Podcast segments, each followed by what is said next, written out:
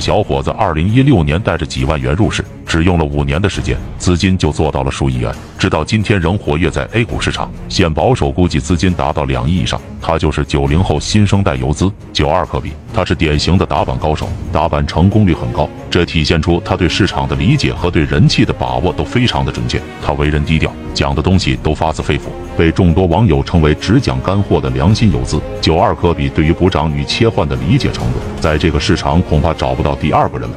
以下内容都是干货中的干货，建议点赞收藏，耐心看完。如果你能看懂其中的某一点，将对你的交易认知有很大的提升。九二科比常说：“大道无形，无所不及。”真正的悟道，绝对不是仅仅限于某种手法的操作。如果要晋级，做到大道无形。